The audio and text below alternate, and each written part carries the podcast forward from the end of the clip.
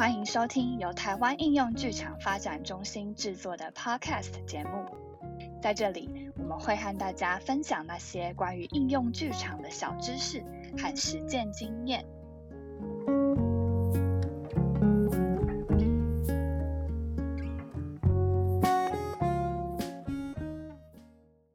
大家好，我是主持人阿酸。在上一集，就是第三集里面呢，我们有花了两个半集的时间，大概一个多小时，一起带大家走过了公民议题的戏剧教学旅程。那应剧中心的鼠瑶老师有和大家分享，在这段旅程上，我们要怎么拟定旅程的方向、目的地，还要做哪些行前的准备。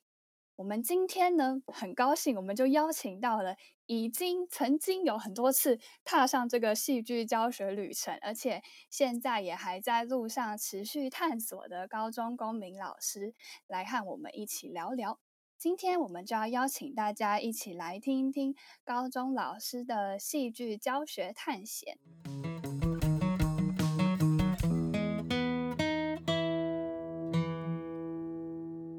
我们欢迎应剧中心的负责人舒雅老师，还有桃园高中的公民科老师王者新老师一起来和我们聊聊。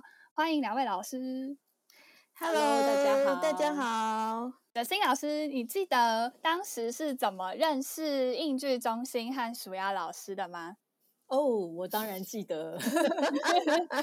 什么时候？什么时候？啊，这是二零一四年哦。哦，嗯，二零一四年的暑假，我记得当时，呃，徐阳老师带领着应用剧场中心，为我们的老师们哦，举办了一个教师论坛剧场研习。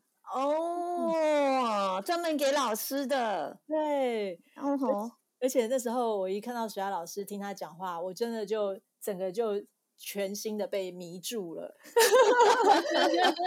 圈粉，真的圈粉，因为。老师在呃描述什么是应用剧场，什么是戏剧，尤尤其是有关论坛剧场这样子的一个呃理念的时候，我觉得真的是完全点燃我对公民教育一种理想的火苗哦。对，老师可能不知道，我那个时候刚好遇到一些呃公民课上了十几二十年的一些瓶颈。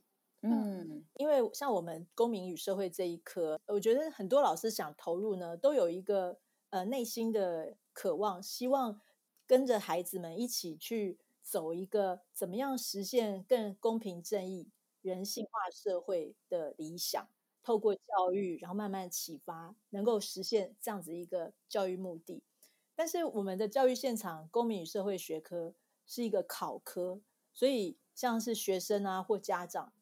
老实说，他们还是比较在乎学测啦、职考的成绩能不能拿高分。嗯，教育现场上，当我们想要多一点呃议题的探讨，或者有一些更情感性的，让他们去感同身受的议题的时候，呃，有有些孩子反应会让我们很难过。我还记得有一次，在一个生医班，就是我们学校有那种专门培育医学院的这种自优学生的生医班啊。然后我再带一个弱势族群的议题，就有一个小朋友，他听着听着就很自然的冒出一句：“这干我屁事。”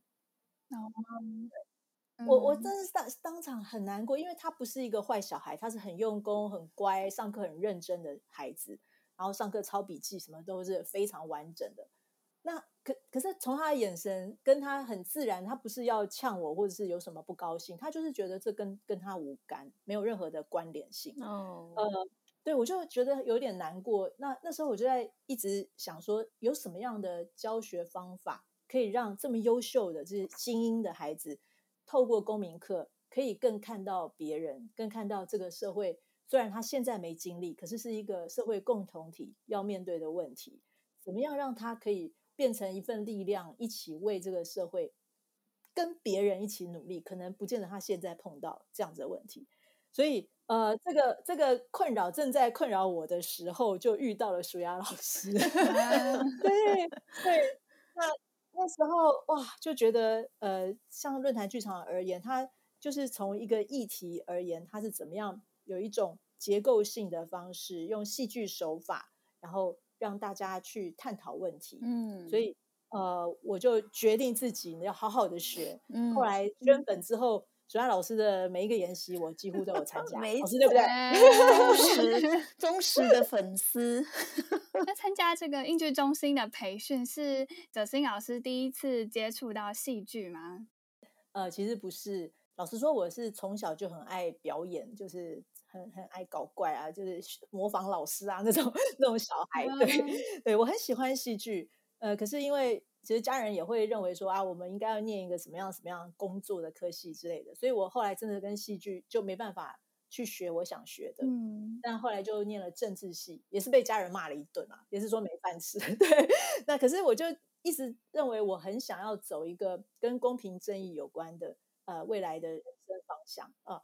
对，那呃那当然戏剧也是我很喜欢的一部分，所以在二零零九年当时。呃，教育部好像有一个计划，是让现职的老师可以学第二专长是表演艺术。嗯，我马上就报名了，可以圆梦，对，可以圆梦了。所以大概花了四五年的寒假暑假，我在二零一三年拿到表演艺术教师的第二张教师证。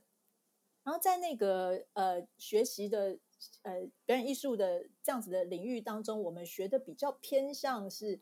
呃，就是纯戏剧系需要学的东西哦，嗯，比方像是表演方法啦，好，还有导演导演的理论、剧本的分析，呃，还有剧场的设计，我们还有自己动手做一些东西，对，比较偏向一个是美学式的这样子艺术性的教育哦，对，所以那是我第一次接触接触到哦，原来科班的哦艺术的。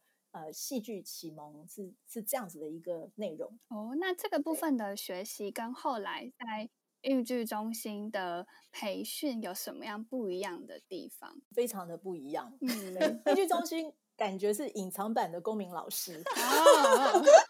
但你看穿了，对对，披着戏披着戏剧外皮的公民老师，公民老公民老师，对对对，其实是一群好厉害的公民老师。对，那。呃，我觉得在呃应用剧场里面教导的，跟我研习到的东西，是用戏剧手法，但是它是非常有结构性的，是注重思考的，让我们深入每一个议题，呃，抽丝剥茧，感同身受，然后批判思考，然后去发想出最后可能会有的结论或者行动方案。对，所以我觉得是一个很结构性、很完整、严密的一套理论。然后融入我们的教育里，嗯，所以前面老师的学习比较多是针对戏剧专业上、美学上的，那后面在英剧中心的学习就比较像是用戏剧这个工具去谈比较结构性的公民议题教学。那我很好奇，就是在这样的转折之后，哲新老师在课堂上有没有比较印象深刻的教学上的尝试？是是，那呃，当我确认呢，我我希望把我自己的公民课，呃，能够用戏剧手法来带进去，在某一些单元，可以有更深的一种议题探讨的层面，甚至于让学生他的公民素养能力，就是内在的能力，能够更丰富一点啊，我就开始做一些呃教案的设计跟跟练习哈。那印象比较深刻的是后来。呃，比较学了应剧中心所教我们的戏剧手法以后，有一年二零一六一六年，呃，我做了一个一个跟学生之间的一个呃练习，是博爱做做不做的教案。这个教案刚好是碰到呃，当时有一个新闻，在二零一六年，一位北一女的学生搭捷运，结果她没有让座，就被一个富人辱骂，好，嗯，然后导致整个社会舆论在探讨。这个让座议题，那当时我们在高二刚好有一个单元，就是社会规范里面的道德的建立。每一年教到道德都觉得好难教哦，就是同学可以考一百分哦，就是他把那个道德理论啊背很熟啊，好都可以考很高分。可是到底道德跟他的生活有什么具体的反思，很难在上课的时候。用纸本的教科书，甚至只是看个影片，就能够深化他对道德的理解。所以我当时做这个，我想说博爱做让座，好像跟这个道德义有一点关联，我就来看这个单元。我当时呃回忆一下，我进行的时候，呃运用的手法主要是定格画面跟活化剧情，所以我是简单的让学生分组之后，让他们去设计出几个需要做博爱做的隐性需求，比方说像一个二十岁刚动完疝气手术的男子。哦，或者是生理期不顺的一个大学女生，啊，或者一个三十岁，但是她眩晕发作的一个业务，啊，类似这样子，然后让他们去定格画面，然后再让台下同学去了解他们为什么明明看起来年轻，好像也不太需要做，那为什么需要做？做下这个不爱做。后续呢，呃，还记得当时整个课程进行完，同学是笑成一片，因为他们。整个投入在当中，就觉得对这个我爱做议题，其实跟他们自己好像就有一点关联。所以在他们最后做分组讨论的时候，我记得好几组给我一个他们讨论出来的答案是：所有的座位都是博爱座。嗯，对。那其实那一刻蛮感动的。那他们也提到说，关于正义跟道德，不能独断的成为一个正义魔人，应该是。多方面去了解，甚至于不要成为酸民啊。那还有关于道德这个意，他们就比较清楚什么叫做他律到自律这样的状态。这一次的试验让我觉得啊很开心，还觉得还蛮成功的。那听起来很有趣，我还蛮想看同学表演善气的青年哦，他很爱演。对啊，而且因为道德这个单元，就我印象中以前年轻的时候，就是就这种这种部分，我们都很会背，然后很会在考卷上面答题。可是自己不一定是真的有跟生活经验上有一些连结的。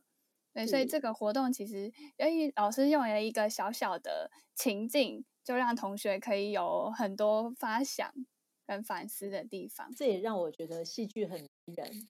它可以让学生整个投入进去，然后有各种的想象力、创造力。但是，当我们又把它带回来到我们的题去做探讨的时候，他的感受力就更强，可能比单单只是看书本上的文字来的更有内化的。嗯，而且刚哲新老师说一个很重要的重点哈，就是这一些生活情境，就是他们的经验里头会发生的。所以他会有感觉，对不对？对对，像有女生就说，她生理期的时候肚子很痛很痛，但是她也不敢做，不爱做。嗯，很简单的一个雕塑剧场，把它演出来，然后再拍它，是不是有一个思路？活化，哦，把它画面活化了之后，他们就可以讲话，然后就可以在那个情境里面表现自己的感受等等的，对吧？是，对。所以等于是，当他们还是呃做雕像的时候，台下的人所说的话，跟后来他们活化了剧场之后，台下人哦恍然大悟，这种反差我觉得很有趣。这也真的看到了那些不同角色他们的需求。是，这是哲新老师印象深刻的在。学校的课程上面融入一些戏剧，带同学讨论公民课的道德主题的这个经验，我就很好奇，因为刚刚提到那个在上课的过程应该是挺有趣的，然后学生的反应也很丰富、很多元。上课之前呢，在面对这个课程设计，然后这个不太熟悉的教学方法，也不知道同学会有什么反应。老师有没有什么害怕、担心的地方？哦，谢谢阿孙提醒我，我当时真的超级紧张，超级害怕，真的，我还记得，真的，老实说，即使我已经学过了一些基本的一点点的戏剧入门，然后也跟着呃音剧中心有很多研习哦，但是真的还是觉得好难哦，那个戏剧的那种很多的节奏啦，然后他的整个。呃，一一步一步怎么样？越由浅入深，我其实自己这样想一遍，run 一遍，然后要走上讲台要开始的时候，都还是很很很紧张，就觉得很很注重节奏的时候，就忘了看看学生的反应。对对，就是会晓得自己是非常紧张的，但是到最后还是把它完成了。有几个心态可以，也可以介绍给以后想要尝试的新手老师。第一个最关键的就是要有决心哦。真的，各位老师，你们如果想要有一个不同凡响的，真的就是跨出新的一个领域去开展自己的教学教学方法，就是做吧，就开始吧。这个决心非常重要，因为我们如果不开始，真的没有办法看到那个最最棒的、最美好的一些新的体验在等我们。所以，我觉得第一个决心跟勇气。即即使知道会困难，但是还是相信我们可以完成，就往前走。我觉得是第一步。然后第二步呢，也是非常关键的。我是建议老师们，呃，一定要亲身体验什么叫做应用戏剧融入教学。我记得我自己在还没有体验过跟体验过之后，对于好多学生角色的感受，还有议题怎么样由浅入深。有很多很多的呃感动的经验，所以呃建议大家一定要参加相关的研习。当我们自己被专业的这样子引导之后，我们才能够更知道我们自己要抓住哪些重点，在在教学现场掌握住这些重点，就可以一步一步很顺利的完成。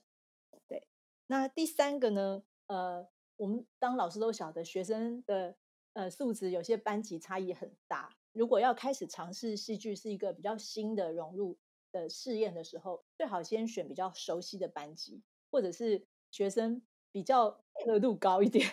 对，像我当时呃一开始慢慢练习这个都是从导师班，我觉得学生真的是比较好了解我们在想什么，然后互动上很顺畅。然后呃要事先跟他们讲，就是在这个沟通上，呃我们可能要先有一个师生共学的心态，嗯，因为。像以戏剧融入教学，对每一个老师都很陌生。我们也要坦诚的跟学生说，我们也需要大家的支持，然后我们一起走走看，这样不同的教学模式是不是给彼此有更多呃新的启发？当我们做这样子的心理准备之后，再一起开始。我觉得那个尊重的心态，我们不要逞强，我们也是人，然后跟学生一起学，然后彼此很真诚的来走这这一个新的教案。我觉得，呃，大家都会为对方着想，即使是很顽皮的孩子，他看到老师这么的真诚，其实，其实大家都会一步一步就开始为完成去做努力。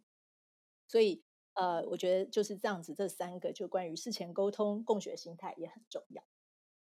哦，我觉得哲新老师提供给新手老师们的建议好重要哦，因为包括就是说，对于戏剧。来说，真的很重要的是体验呐，就是老师你要用这个方法，你真的要自己先体验过，你知道会有什么感觉，那你可能才有办法带给同学。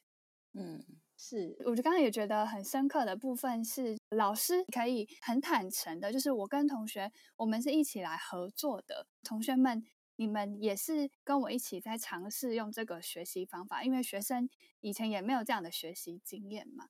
两方都有这种合作的心态，也互相信任的关系，那大家一起有一个更好的体验。对，对我还记得我那时候说，如果如果我们真的很顺利的一起体验、一起完成，我们还可以把我们这样子的经验，呃，留给以后你们的学弟妹，他们也会哦更能够享受啊。可能有不同的学习的方法，老师也愿意尝试，他们也可以体会。各位如果没有办法配合，或是刻意的去啊去破坏这样子的一个。教学流程，可能你的学弟妹也无法 体会，对，有那种生命共同体的感觉，就大家一起一起学习，一起完成，对，然后有一些意见都可以提出来，我们事后都可以呃再讨论怎么去修改这个教案。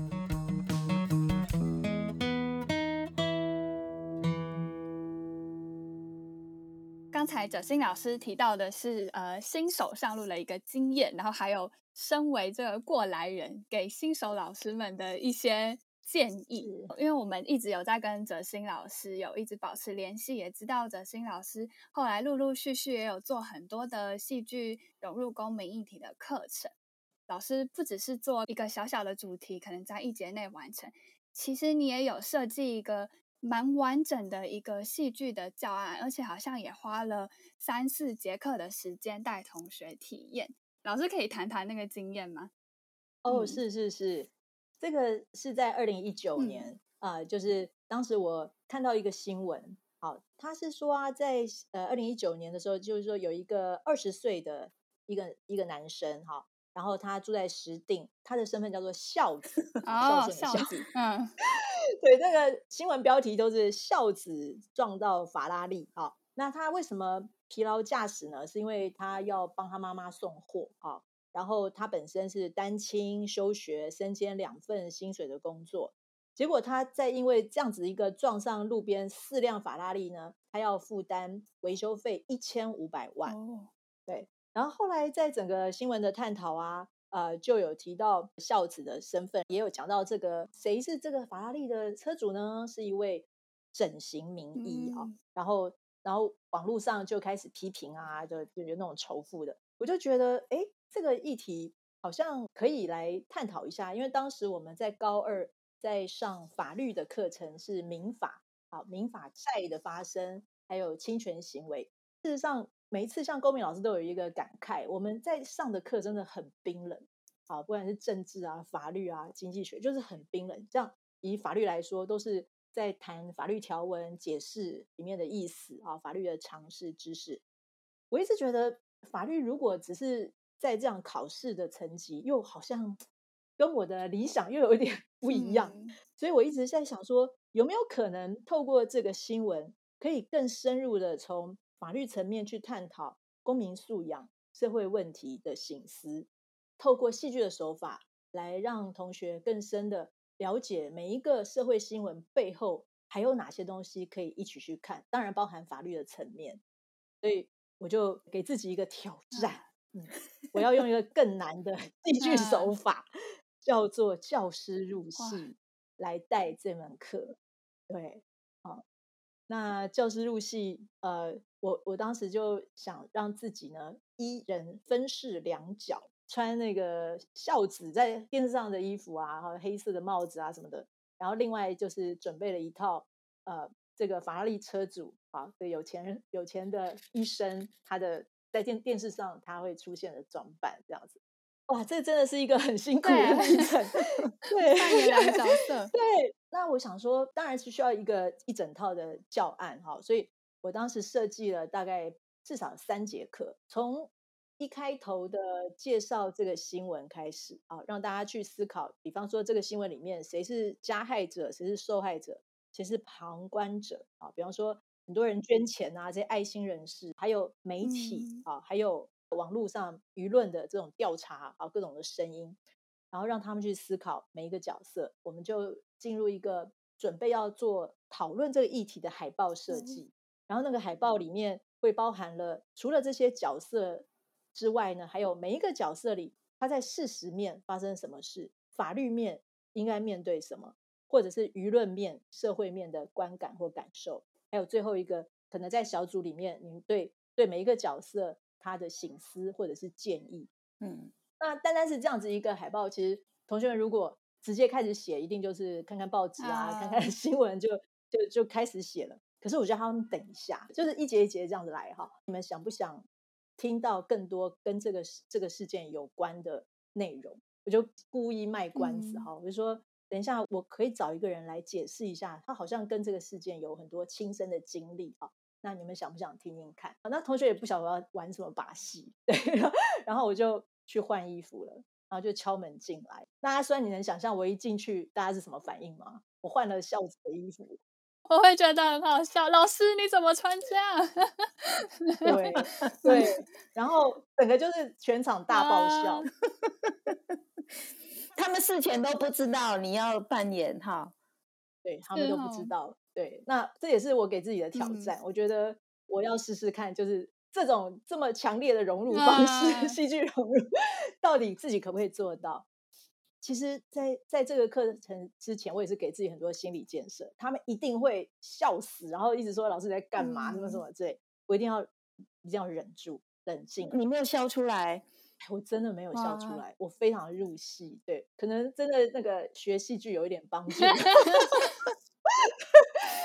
入戏，然后我把自己变成那个孝子，所以当他们笑得很高兴的时候，我就跟他们说：“呃，其实刚刚我还去筹钱，对，那这一千五百万为我而言，真的是一个天上的数字，对我还不知道该怎么办。呃，各位同学，这个机会听你们老师说，我可以来跟你们聊一聊，你们想知道什么吗？对，就开始对教师入戏了。嗯，那开始他们就当然会就是引导他们问一些问题，然后我也把那个情境弄到我的我的情绪里面，大家就慢慢静下来。嗯。他们也会问一些问题，就是说，哎，你为什么要疲劳驾驶啊什么的？我就说，嗯，如果你妈妈生病了，她需要有人去去分担她的工作，不然可能你们接下来收入有问题。请问你会不会开车出去？有一些反问，对反问的方式。那后来，因为还有另外一个角色嘛，我也要看时间，所以其实还蛮忙，忙 碌，真的好忙碌啊。然后看时间差不多，我说啊，不好意思，我现在要继续去工作了，好，不然我的薪水会被扣。谢谢你们继续关注这个议题，这样。然后我就出去了，赶快换下一套衣服。换好之后一进来，又是一阵爆笑，老师又变另外一个人了。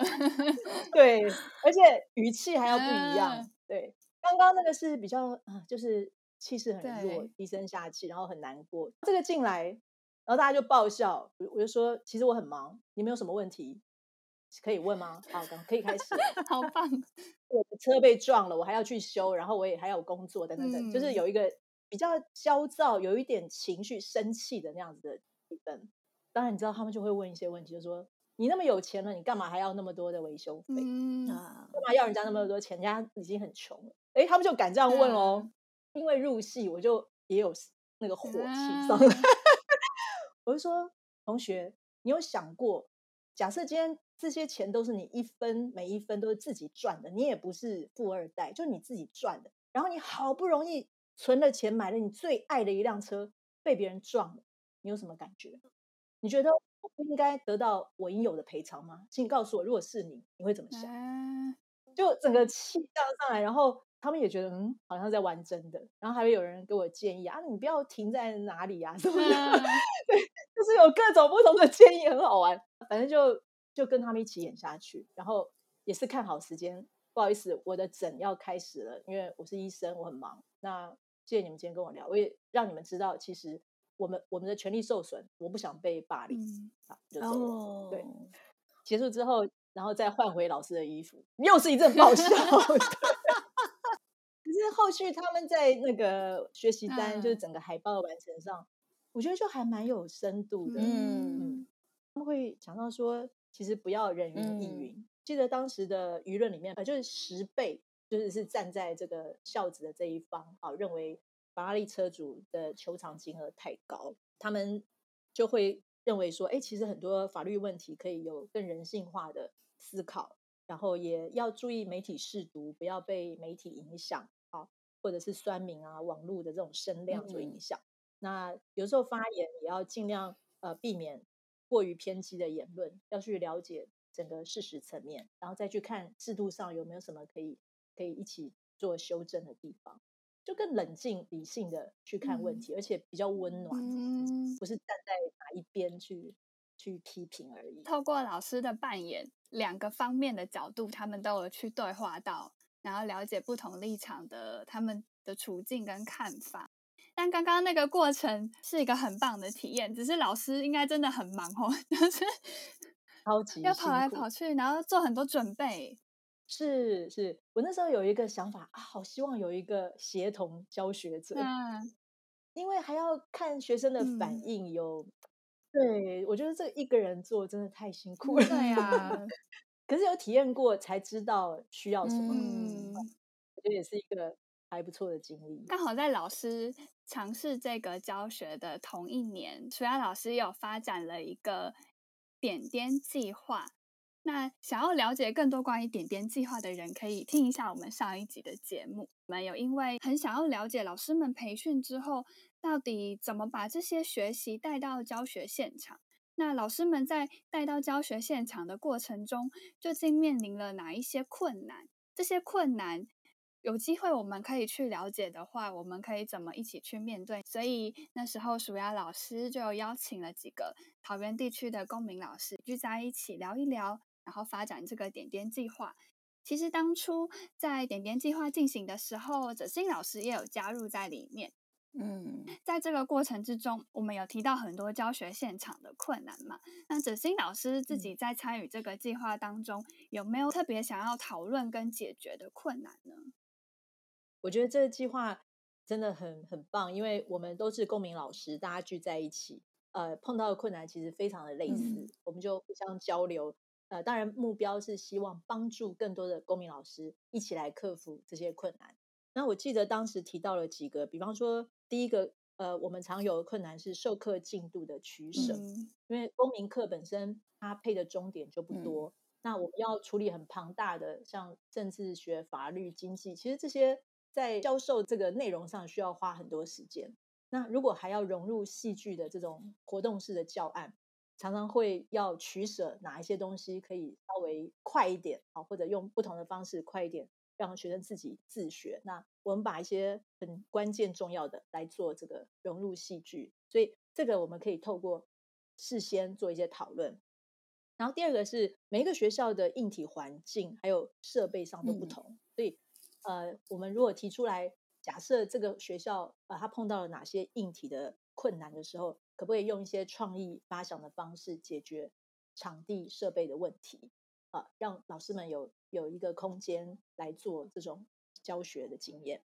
然后第三个，我们想要解决的困难，我记得是很多戏剧手法，有些是感觉比较简单，有些是比较难的。像教师入戏真的是比较难，是这样。对，那如果我们从比较呃简单的，像百宝箱啦，好，或者是呃活化戏剧这种思路追踪啊，就比较稍微简单一点的东西开始做，呃，可不可以把？比较容易上手的戏戏剧手法，用这样子的方式，让老师们更容易接受戏剧融入的教案。第四个是我们在谈到，如果能够有一个共备团体，或像呃社群团体的支持力量，你懂我，我懂你，那这个会对很多老师走走这样的融入教学会更就不只是单打独斗而已。嗯，是。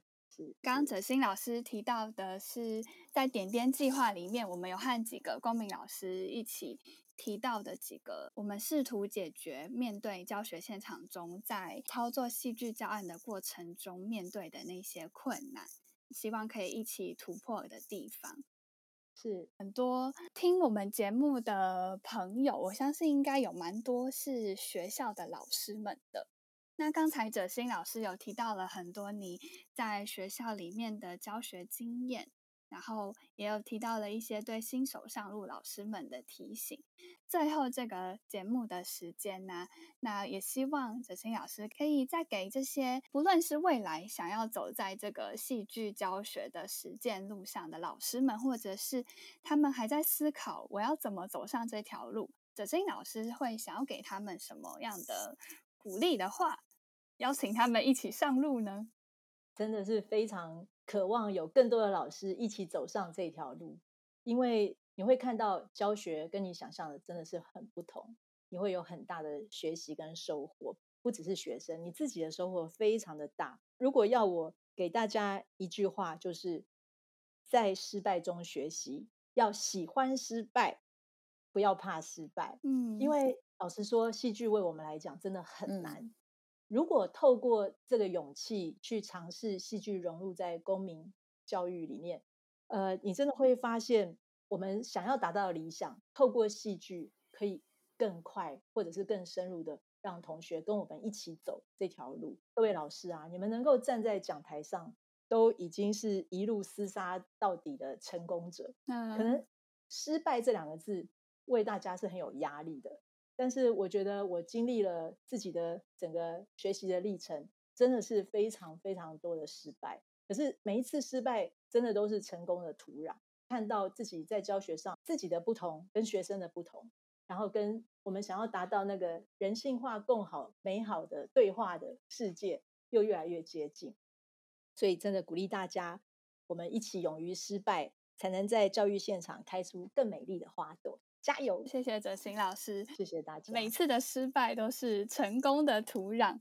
啊，我们大家一起在这条路上一起继续加油。我们今天的节目就先到这边啊，谢谢哲信老师跟鼠牙老师，谢谢谢谢大家，拜拜拜拜。